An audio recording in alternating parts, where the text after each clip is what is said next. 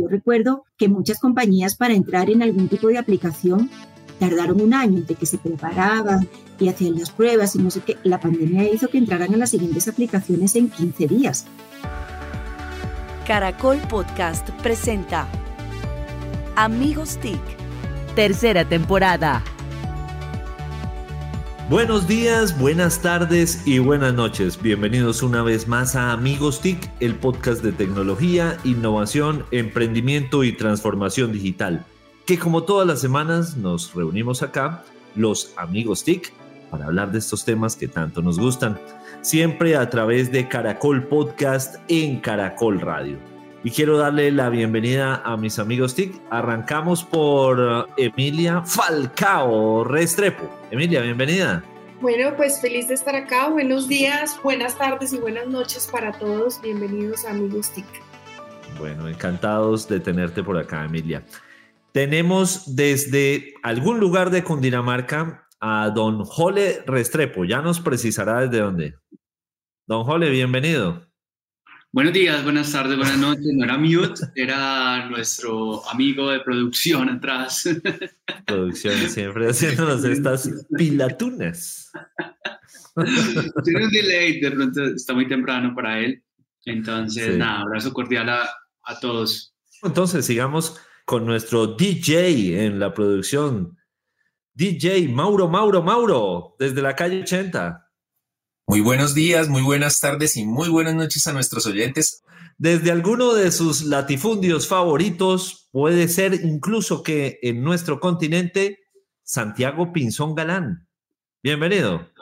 Buenos días, buenas tardes, buenas noches. Aquí viendo que DJ Jaramillo hace, como dice Víctor, pilatunas con el frío de Bogotá.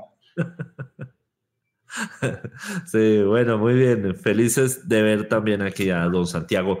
Y quien les habla desde Socorro Santander, eh, Víctor Solano. Entonces, un gusto saludarles. Bueno, y hoy tenemos una invitada muy especial. Le voy a pedir a Santiago que nos haga el honor de presentar. Pues para mí es un gusto presentar a una amiga, a una gran profesional, a una colombiana por adopción, madre de colombiano, pero nacida en Málaga, España, para que vayan pensando como eh, las vueltas de la vida, como dicen. Una, ellos los llaman, así, licenciada en Ciencias de la Información, que eso traduce más o menos, no sé si exactamente eso, pero publicidad y relaciones públicas, relaciones corporativas, es más o menos lo que puede decir. Tiene una experiencia de muchos años, a pesar de lo joven que es, en diferentes compañías en Colombia. Ha sido directora de marketing y ventas con precisamente experiencia en compañías nacionales y multinacionales, de temas de consumo masivo, de retail, de entretenimiento. Ha trabajado en compañías como Caracol, como precisamente Acerías Paz del Río, o sea, unos temas alpina, es profesora, estaba revisando acá, trabajó también con eh, eh, Tigo, es profesora de diferentes universidades, la Universidad de Córdoba, Universidad Sergio Arboleda, Universidad de Medellín, en fin. Eh, Isabel Pérez, bienvenida. Vamos a hablar de alguien que es iberoamericana y que claramente por el acento van a ver que ya es un españolete, cachaco, colombiano, paisa, una mezcla muy interesante. Bienvenida, Isabel. Buenos días, buenas tardes, buenas noches. Muchísimas gracias por la invitación y la presentación. Pero bueno, eh. Isabel, entrando en materia y pues obviamente conociendo tus experiencias, lo que has tenido de, conocimiento entre empresas colombianas y, las que son, llamemos multilatinas también, que se han vuelto también multilatinas. ¿Qué está pasando en el tema de marketing y precisamente posicionar marcas en esta era digital? ¿Cómo, cómo se está desarrollando eso hoy en día? Pues mira, yo creo que nos arrolló un tsunami. Y nos arrolló un tsunami no solamente a marketing, sino a todos los niveles. O sea, por primera vez en la vida, tampoco es que en marketing controlara todas las variables, ¿no? Pero por primera vez en la vida, en general en nuestra vida, ninguno sabía qué iba a pasar al día siguiente. Ninguno sabía si se iba a contagiar, si no se iba a contagiar, si iba a poder vender, si no iba a poder vender, si iba a poder lanzar, si no iba a poder lanzar. Y en esta etapa, yo no la llamo post-COVID, sino que la llamo entre COVID, pues nos enfrentamos a otros problemas y es ya no puedo hacer lo que necesariamente quiero, ya hago lo que necesariamente puedo y me dejan hacer, ¿sí? Entonces, creo que el posicionamiento de las marcas y creo que el mundo digital entró en una aceleración que no estoy descubriendo el agua tibia, ni muchísimo menos, pero creo que la palabra principal en este momento para las personas de marketing y para las personas que amamos y que trabajamos las marcas es reto. Todos los días tenemos un reto distinto, ¿sí? Porque hablábamos de, de, que el consumidor había cambiado. Yo no creo que haya cambiado, yo creo que hay muchas cosas que se han acelerado, ¿sí? Cosas y tendencias que ya venía que se aceleraron. Sí, seguramente todo el tema digital, calculan, ustedes son los expertos en eso, no yo, que se aceleró dependiendo del continente entre 5 y 7 años, ¿sí? Dependiendo del continente. Pero creo que finalmente nosotros nos enfrentamos todos los días a un reto. Primero, a un reto incierto, que era qué va a pasar con todo el tema de, de pandemia, pero ahora nos enfrentamos a otro reto logístico y es qué puedo hacer con lo que tengo. Esa es la realidad, con lo que tengo. Isabel, yo creo que todas las áreas y todas las industrias se han visto afectadas, no solo por la pandemia, pero venía de tiempo atrás. ¿Qué tan preparadas crees tú que estaban las empresas colombianas y las áreas de marketing en sus procesos de transformación digital que pudieran haber recibido con un menor desafío? Porque pues la pandemia fue un desafío para todos, pero que el reto no hubiera sido tan tajante o si crees que definitivamente no estábamos preparados y esto lo que hizo fue acelerar también los procesos de transformación al interior de las organizaciones. Completamente de acuerdo contigo. Yo creo que todos estábamos en pañales. Había algunas marcas y algunas compañías que sí efectivamente venían dando pasos agigantados, pero recuerden que nosotros antes buscábamos la perfección, no teníamos esa necesidad absoluta que, tuvimos en este momento. Entonces, llevábamos un ritmo, yo digo que cadencioso, bien, pues si sale ahora bien y sale dentro de un año también, y, digamos que cada empresa llevaba su ritmo, pero la verdad, a todos nos pilló en pañales. O sea, con cosas tan básicas como aplicaciones para domicilios. O sea, tampoco estoy hablando de, NASA, ¿sí? No, no, estoy hablando de ir a, a, explorar el universo. Nos pilló en pañales a todas, yo creo, en mayor o en menor medida, porque nosotros veníamos de un mundo que más o menos estaba controlado. La gente iba físicamente a los sitios, la gente compraba físicamente a los sitios, el mundo digital estaba reducido a muy pocas cosas, teníamos todavía la sensación de que tenía que ver, tocar, probar antes de, y eso es una realidad que nos sacudió de la noche a la mañana y nos cambiaron, como yo digo, nos cambiaron el caminado. Entonces, para ser claros, yo creo que ninguna empresa estaba lo suficientemente preparada. Y lo otro es, como yo mencionaba anteriormente, buscábamos estar perfectos. Ahora es mínimo viable. O sea, ¿con qué salgo? Yo recuerdo que muchas compañías para entrar en algún tipo de aplicación tardaron un año entre que se preparaban y hacían las pruebas y no sé qué. La pandemia hizo que entraran a las siguientes aplicaciones en 15 días. O sea, era el mínimo viable. Arranquemos, y iteremos y por el camino vamos mejorando, pero es que si no nos vamos a morir de, hambre, de, sed y de todo. Entonces, yo siempre veo la botella medio llena, nunca medio vacía, y siempre busco sacarle cosas positivas a las cosas. Y yo creo que esto definitivamente nos pegó un acelerón, nos pegó en un empujón tremendo, que yo creo que todos en las empresas vamos a agradecer.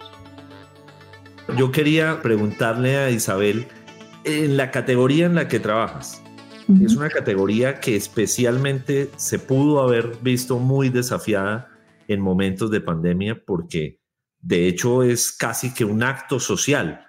El tema del, consumo es un plan y el tema del domicilios, pues sí, por supuesto entra, entra a salvar, pero en serio yo creo que por el tema de ser un acto social, especialmente pudo haber sido muy afectada. ¿Cómo asumieron ese instante?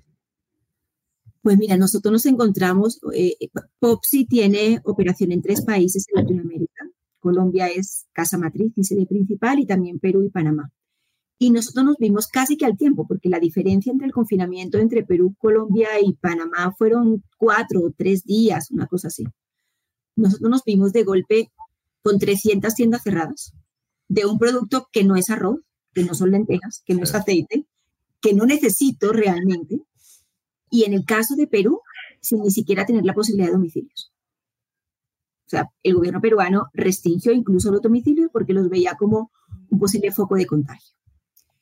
Colombia fue el único que pudo tener domicilios y Panamá, eh, si mal no recuerdo, tuvo domicilios, pero unos días después. Nosotros operábamos únicamente con una aplicación que era Rappi, pero nos encontrábamos con handicap, yo creo que peores que, que las tiendas cerradas al público. Como tú dices, es un acto social, yo voy con mi familia, me como un helado de postre o me premio, lo que sea, pero pues yo no soy un alimento de primera necesidad. Nosotros teníamos funcionamiento por Rappi, pero ahí ocurren dos cosas. El helado no es necesario, aparentemente, racionalmente no es necesario. Y dos, había mucha incertidumbre de cómo iba a llegar mi helado. Porque acuérdense que en ese momento los agregadores estaban absolutamente colapsados. ¿Cómo va a llegar mi helado? Yo creo que nos enterraron como oficialmente un 18 de marzo, creo. Hicieron aquí en Bogotá unas pruebas de unos días antes, como desde el 15 o lo que sea. Popsi montó en tres días un canal de domicilios propios. En tres días. Un WhatsApp, una aplicación que ya estaba hecha, un menú que hicimos, pues el menú ya estaba, digamos que eh, toda la aplicación, todo el diseño que lo hicimos eh, en las noches, en las madrugadas, etcétera. Arrancamos obviamente por un punto de venta, fue aquí el de la 116 en Bogotá y día tras día íbamos metiendo. ¿Alguien sabía de eso? No, nadie tenía ni idea de eso. Pero es que era iterar, ¿sí? Y ocurrió una cosa muy bonita durante pandemia que se ha venido postergando y es que cuando yo no pude controlar nada, cuando yo no sabía si podía salir a comprar o no, cuando yo no sabía si me enfermaba, si tenía una cama en el hospital, cuando por primera vez en el mundo no pude controlar absolutamente ninguna variable porque ni siquiera ver a tus seres queridos, sabías cuándo los ibas a poder, ver, poder ver. El helado se convirtió en un catalizador de emociones y Popsi se convirtió en un catalizador de emociones. Entonces, superada la barrera de, oiga, estoy aquí, usted me puede pedir por rápidamente entramos a otros agregadores que había tanto nacionales como locales e implementamos nuestro canal de domicilios propios. Rápidamente nosotros nos convertimos en un catalizador. Obviamente el canal supermercados, donde nosotros teníamos presencia, pues ahí sí, sí se podía vender y la gente entendió que el helado y entendió que Popsi era como ese terapeuta, como ese psicólogo de 10 minutos. Era esa pausa fantástica que yo me daba durante esos 10 minutos en los que no podía controlar nada, estaba estresadísimo, los niños estudiando en el colegio, sin empleada, en un espacio que no necesariamente estaba hecho para trabajar. O sea, nuestra vida en todos los sentidos era un caos, ¿sí? Personas a las que veía dos horas, pues ahora las tenía que ver 24 horas, cosa que no es fácil ese lado hipóxis se convirtió en ese catalizador. Entonces, creo que fue un aprendizaje fantástico. Mucha gente me escribía y me decía, hice una pausa de 10 minutos, me comí un helado y luego ya tengo, de aquí para adelante ya lo que, lo que sea. Dentro de estas dificultades, nosotros pudimos operar bien, pudimos operar bien a través de domicilios propios y a través de, de otras plataformas. Creamos un e-commerce, creamos un home service, lo llamo yo, entendiendo que el consumidor pues iba a estar en la casa, que no necesariamente tenía tiempo, que había muchas restricciones para salir a comprar y creamos a micasa.com.co junto con un montón de aliados donde podían comprar no solamente helados, sino soluciones integrales de alimentación y deleite. Entonces, yo les digo, yo durante toda la cuarentena me, me alimenté de amicasa.com.co y lo que hice era comida mexicana lista, listo, congelada, únicamente descongelo, caliento, listo. Pizza hecha ya, solo descongelo, caliento y listo. Pero también tenía café, pero tenía carne, pero tenía pasta ya hecha, un montón de soluciones, tanto para desayuno, todo el tema de panadería congelada, recién horneada. Encontramos maneras de llegar al consumidor. Claramente esto no compensa de ninguna manera tener un montón de tiendas cerradas, pero creo que el ejercicio ahora que uno lo mira hacia atrás fue un buen ejercicio perfecto, no, seguramente no perfecto, pero iteramos iteramos y probamos con todas las dificultades y los aprendizajes del caso. Isabel, una pregunta ahí, y ahora que estamos en esta circunstancia de reactivación, esos canales de comercio electrónico, ese consumidor, pues abrió otras oportunidades. Eh, ¿Y cómo se va a manejar ahora? Porque pues la idea no es volver a febrero del 2020, sino cómo ahora aprovechamos este nuevo escenario y tú hablas de de que eres generadora de contenido disruptivo de marketing para cambiar el pensamiento tradicional, es lo que nos decías. Entonces, ¿cómo es eso? traduce uno de eso ahora? Yo creo que el hombre es un animal de costumbres y es un animal social, claramente abierto, abierta a la economía, abierto a los puntos de venta, se volvió a reactivar, ¿sí? Todavía los centros comerciales no han alcanzado el tráfico, no todos los centros comerciales han alcanzado el tráfico que tenían, ¿sí? Pero sí hay una cosa que ha quedado y es que la penetración del helado en casa se ha incrementado porque ya nos acostumbramos. Claramente no es lo mismo abrir el congelador 20 veces al día cuando estoy confinada, ¿sí? Que no tengo nada más que hacer que ir a la cocina a dar la vuelta y trabajar ahora. Pero la gente pasaron dos cosas. Primero, ya comprobó que los helados llegan perfectamente a tu casa. Y segundo, encontramos nuevos momentos de consumo. Sí hay un consumo cuando yo voy y sigue siendo el mismo. Yo tardeo, voy con mi familia, me lo tomo a media mañana, me doy el, el gusto después de almorzar, es el postre después del cine. Eso sigue ocurriendo físicamente. Pero yo creo que tenemos un consumidor híbrido que aprendió a vivir en los dos mundos, en el off y en el on, ¿sí? y todavía claramente no, no es todo el mundo cerrado pidiendo por domicilio porque es la única alternativa. Hoy se abre un abanico de alternativas, pero nosotros seguimos teniendo esos canales con mucha importancia dentro de la compañía, muchísima importancia, porque hay mucha gente y muchas generaciones que no necesariamente van al centro comercial o quieren hacer la fila, sino que quieren comer desde la tranquilidad de su casa, hacen una maratón de series y el pote de helado está ahí presente, o van a preparar un postre después de un almuerzo familiar, etcétera. Entonces, eh, hemos logrado, ¿sí? Que mucha gente siga pidiéndole a Popsi por domicilio y muchas veces es la misma persona en diferentes momentos del día o hay personas que definitivamente dicen, mire, yo no quiero ir a un sitio físico, sino que yo quiero seguir en mi casa desde la tranquilidad y demás. Que esto ya venía desde antes, ¿no? Hay una tendencia y es que se había demostrado que los jóvenes permanecían más tiempo en casa antes de la pandemia de lo que hacían sus anteriores generaciones. Los jóvenes, los mayores no. O sea, Víctor es la excepción en este caso. No, eres joven también, ¿no? claro, claro. Un niño. Y habla una científica en mercadeo y en edades. Yo, lo veo un teenager. Eh, y, y, mucha gente que dice, bueno, pues yo me quedo y lo veo y demás. Entonces, hay, hoy creo que se nos abrió un abanico de posibilidades, pero creo que también le dimos al consumidor muchas más formas y muchos más canales, por lo cual satisfacer un antojo. Pues vamos con el dato de Emilia Restrepo y luego seguimos con la intervención de don Jole Restrepo que está que se habla. Emilia, tu dato. Las empresas de tecnología en América Latina están jugando cada vez un papel más importante. Y según el último reporte de Atlantic, las empresas tech aumentaron dos puntos en su participación en el Producto Interno Bruto en Latinoamérica en los últimos dos años. Realmente esto es una cifra muy importante, dos puntos en América Latina de crecimiento. Es impresionante y bueno, ese es nuestro dato de hoy. Ojo al dato. Aprendan muchachos, ojo al dato concretico. Emilia yo lo hacemos como debe ser. Sin editorial. Isabel, estamos ante dos fenómenos. Uno es que el consumidor quiere estar cada vez más informado y segundo, estamos viendo otra pandemia que es la obesidad y temas de, alimentación, desórdenes alimenticios y demás. Si uno explora los canales de Popsi, no ve mucha información sobre la tabla nutricional de, los productos y demás, y en punto de venta tampoco. Eh, que como papá a mí me preocupa mucho. ¿Qué están haciendo ustedes al respecto?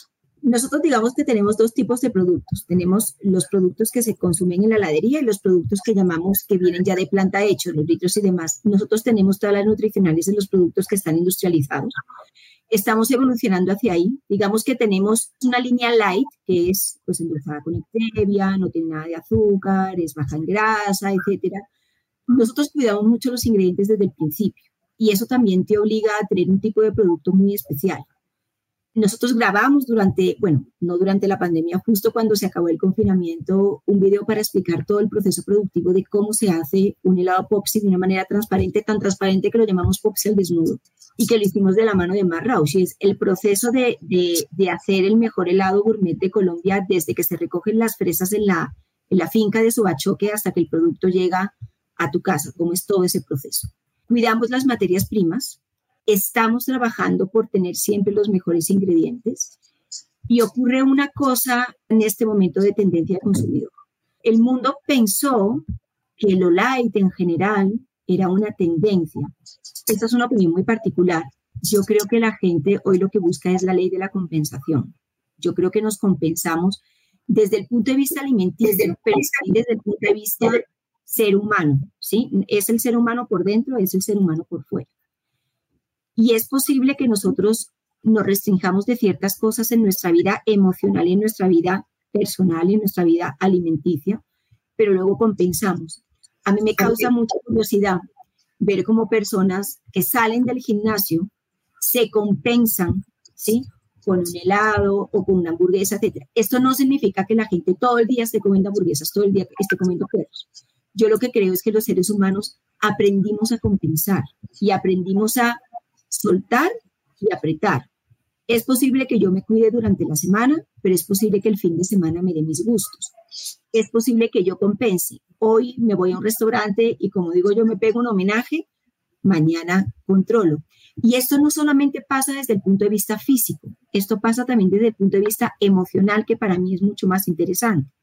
Y es, vivimos todo el día estresados, vivimos todo el día sometidos a un montón de, de inputs y de, y de obligaciones, pero luego yo también compenso con mi tiempo libre, mi relajación, mi momento para mí, mi momento para estar en familia, etcétera. Entonces, yo creo que el mundo ya no habla de un mundo, el mundo ya no habla de restricciones, yo creo que el mundo habla ahora de compensaciones. Isabel, nos has contado pues lo que fue la, la capacidad de reacción que tuvieron durante la pandemia. Desde el punto de vista ya organizacional y como ¿Qué aprendieron? ¿Qué lección les dejó? ¿Qué van a hacer distinto? que más allá de los canales digitales y todo esto? ¿Realmente qué aprendieron? Pues aprendimos que el mundo cambió y que no controlamos absolutamente nada. Eso fue lo primero. Aprendimos que es mejor iterar y probar a estar absolutamente seguros y hacer las cosas perfectas. Y aprendimos también que tenemos que estar en continuo movimiento aprendiendo, innovando, cambiando, mejorando, introduciendo, como tú dices, eh, esos desarrollos o esas, esos retos digitales que hoy tenemos. Creo que, yo creo que fue un mundo de aprendizajes, o sea, puedo seguir con una lista enorme, si me vienen bote pronto a la cabeza como, como esos tres grandes aprendizajes. Ahora nos decías el tema de la comida light, o yo lo llamo más de que la interés en, lo saludable, pues que no es una tendencia, ya es algo consolidado. ¿Qué tendencias hay en la industria en la que te mueves? Y complementaria con esa, lo de la búsqueda de la sostenibilidad, tanto ambiental como económica y de otro tipo, también es algo importante en Popsi hoy. Sí, es importante definitivamente. Nosotros trabajamos todo, todo el tiempo en un tema de sostenibilidad eh, y eso sí ha venido sucediendo desde hace bastante tiempo, ¿sí? Eh, en diferentes procesos productivos, en diferentes procesos distributivos, eh, la sostenibilidad para nosotros pues es importante y es vital, que no creo que sea una moda, creo que es una necesidad del universo, ¿listo? Y todos los días trabajamos. No es fácil, porque no es fácil, y más en este momento de escasez de muchas materias primas y demás, poder hacer un esfuerzo continuo, pero definitivamente es una apuesta de la compañía. ¿Y qué están haciendo en concreto, así, para antes de que Santiago haga sus, sus, nueve preguntas consecutivas? en concreto, en concreto, ¿qué, iniciativas han, han Yo no soy la más metida en planta, pero tenemos una petar eh, increíble, una petar donde eh, reutilizamos el agua, todos los procesos productivos están dentro del mundo de la sostenibilidad. Como digo, yo soy de marketing, no soy la más experta en el tema, eh, porque no es una área que, que, esté bajo mi responsabilidad, pero de hecho hemos recibido numerosos premios ambientales nacionales eh, acerca de todo lo que estamos haciendo en proceso. Y esto no tiene nada que ver con la pandemia, esto es un proceso que la compañía venía haciendo desde, desde antes y es un proceso continuo, no, no son esfuerzos individuales, no son esfuerzos aislados, sino que es un esfuerzo continuo como compañía. Tú hablas de que eres lectora empedernida. ¿Qué recomiendas para alguien que esté metiéndose en este mundo de marketing y que debería de alguna manera asimilar que esto cambió, como estás diciendo, ¿qué dos libros claves que deberían leer? Bueno, ¿se acuerdan que yo les hablaba de la ley de la compensación? Sí. Yo todo el día estoy metida en marketing, todo el día estoy metida en marketing. Cuando yo quiero leer, leo libros generales que me evadan, que no, que no me metan en el mundo del marketing. pero les voy a recomendar, ¿puedo recomendar tres de marketing? Claro, lo que quieras. Mauricio no se pone bravo, él después pone. Bueno, tres de marketing un poco for dummies, si quieren, para los que están empezando. Hay un libro fantástico de un buen amigo mío que se llama Alex Aldas, Alex Aldas eh, otro también extranjero colombianizado, eh, ecuatoriano colombianizado. Eh, para mí él es una de las personas que más saben de branding y de marcas en Colombia. Tiene un libro que sacó antes de pandemia que se llama Welcome to the New Jungle, Bienvenidos a la Nueva Jungla, que es fantástico porque es un marketing para dummies. Entonces es la importancia del nombre, la importancia de los colores, etcétera, etcétera, etcétera, la importancia de la marca, del branqui de la marca. Esto es con unos ejemplos visualmente absolutamente divino, absolutamente divino. Entonces, esa es una recomendación. La segunda recomendación es un libro de Andy Stallman, que es un argentino que vive en España. Aquí lo conocieron porque fue la persona que entrevistó a Obama en Exma, por eso se conoce. Pero en el mundo del marketing, él se considera, a él lo consideran Mr. Branding, me llaman Mr. Branding. Y tiene un libro fantástico que aplica perfectamente para el tema que estamos hablando, que se llama Brandon Off. Brand on off. Marca en el mundo real y en el mundo digital. Es fantástico también. Él acaba de sacar a uno, uno que se llama Totem, que también es fantástico. Ahí le doy el, el tercero. Y el otro libro que quiero recomendar, es de Fernando Anzures, también un mexicano que vivió mucho tiempo en España, que ahora se fue, que es el dueño de la franquicia de, Exma, eh, y que es un innovador y un disruptivo brutal. Él escribió su primer libro que se llama El consumidor es el medio. Y me encanta porque muchas veces pensamos que el marketing, para marketing tienes que tener una cantidad increíble de, de presupuesto y demás, pero ese libro de lo que trata es de cómo el consumidor para bien o para mal, es el mejor medio de comunicación. Entonces, se llama El consumidor es el medio y tiene ejemplos colombianos fantásticos. Ahí les dejé cuatro libros de marketing. De lo otro podemos hablar tres horas si quieren. No, pero de lo otro por lo menos uno o dos. Sí, sí, la mesa de noche hoy. Mucho tiempo que un libro no me cautivaba así. Se llama Ninguna de nosotras tendrá compasión. ¡Wow! Bueno, lo va a comprar hoy. ¿De quién es? Pues es del autor español o española, no sé ni siquiera quién es el autor, pero ya le voy a decir. Ninguna de nosotros va a tener compasión, eso es ninguna una... de nosotras, ninguna de nosotras, tendrá compasión. Es una historia de mujeres, pero es una historia, usted no se imagina. o sea, estoy enganchadísima. ¿Y quién es, el, quién es el autor? Paz Castelo. Isabel, una, una pregunta. Uno entra a domicilios.popsi.com y si quiere comprar helado, veo que tienen habilitados varios canales. Eh, puede comprar por WhatsApp, puede llamar, puede por la misma web. Si nos puedes contar un poco cuál es como el rendimiento de cada canal, cuál es el más importante. Yo como usuario, a mí me encanta por WhatsApp, me parece como lo más eh, fácil, pero cómo les está yendo a ustedes y esto puede ser muy, muy provechoso para los emprendedores que nos oyen. Miren, nosotros comenzamos únicamente digital, pero entendimos durante la pandemia con la cuarentena que había mucha gente que quería hablar. No necesariamente porque no supiera usar lo digital, claro, había una limitación ahí, y es que muchas generaciones se le daba pereza, etcétera, etcétera, etcétera, o eran muchos pasos. Pero también encontramos que había mucha gente que quería hablar y habilitamos el teléfono y habilitamos la línea de WhatsApp. Hoy funcionan las tres. Tú puedes pedir por cualquiera de las tres por donde te sientas más cómodo. Es, es decir, Tú puedes llamar directamente a WhatsApp o puedes llamar directamente por teléfono o puedes entrar a digital y ahí te derivan a la línea que tú quieras. Mira, funcionan bien las tres, ¿sí? WhatsApp más fuerte que llamadas. WhatsApp es el más fuerte de todos los tres, de los tres, de las tres medios que tenemos. WhatsApp es el más fuerte, ¿sí? Pero hay gente que decide hacer toda su transacción por digital. WhatsApp es el más fuerte y luego están en segundo lugar entre teléfono y pedidos online completamente. Pero tenemos gente que unas veces pide por WhatsApp, y otras veces pide por teléfono y otras veces pide por digital, o sea, o a veces quiere alguna especificación concreta, entonces pues no encuentra cómo, eh, encuentra o quiere hablar con alguien, entonces se va por WhatsApp o se va por, por teléfono. Pero los tres funcionan bien siendo WhatsApp el canal más importante. Isabel, una última pregunta. Las redes sociales, porque se volvió esto tan importante y lo que tú hablas de, y tú eres, si no la siguen, síganla en LinkedIn porque pone cosas muy interesantes y sabe todo el tiempo de, de, mercadeo, les lo recomiendo a todos, y es esos, digamos, tendencias o, nuevas realidades y redes sociales es eso. ¿Cómo está manejando cuando uno ve que ese, como dice eh, Jole ahorita, es un canal muy grande? Redes sociales se volvió muy importante. Es un mundo. Mira, nosotros trabajamos actualmente varias redes sociales, cada una con contenido diferente porque entendemos que son necesidades diferentes de información y demás, posicionamientos diferentes de marca, etcétera. Eh, pues todos saben, no es un secreto que Instagram es mucho más fotogénico, eh, LinkedIn tiene un perfil completamente diferente. Nosotros tenemos una estrategia para cada una de las redes, ¿sí? Y a nosotros nos encanta la interacción porque las redes sociales muchas marcas lo entienden como un medio de comunicación. Yo lo entiendo como un medio de interacción. Yo creo que es una investigación continua y una serie de inputs, de insights absolutamente continuos. Yo soy una viciosa de las redes sociales en el sentido en que para mí son una fuente de información y de tendencias increíbles y uno sabe en tiempo real qué gusta, qué no gusta, por dónde me voy, por dónde no me voy, etcétera.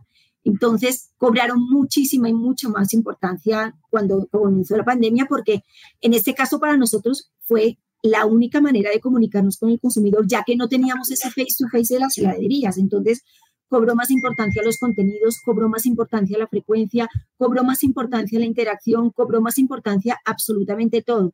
Yo soy un amante, tengo un equipo digital in-house que trabaja todo el día con redes sociales, con consumidor, entendiendo la personalidad de la marca y entendiendo lo que podemos hacer dentro de, la, dentro de lo que es la estrategia de la marca. Porque no solamente tenemos Popsi, también tenemos Coquillar. Coquillar es una marca completamente diferente, con una personalidad de marca completamente diferente y demás.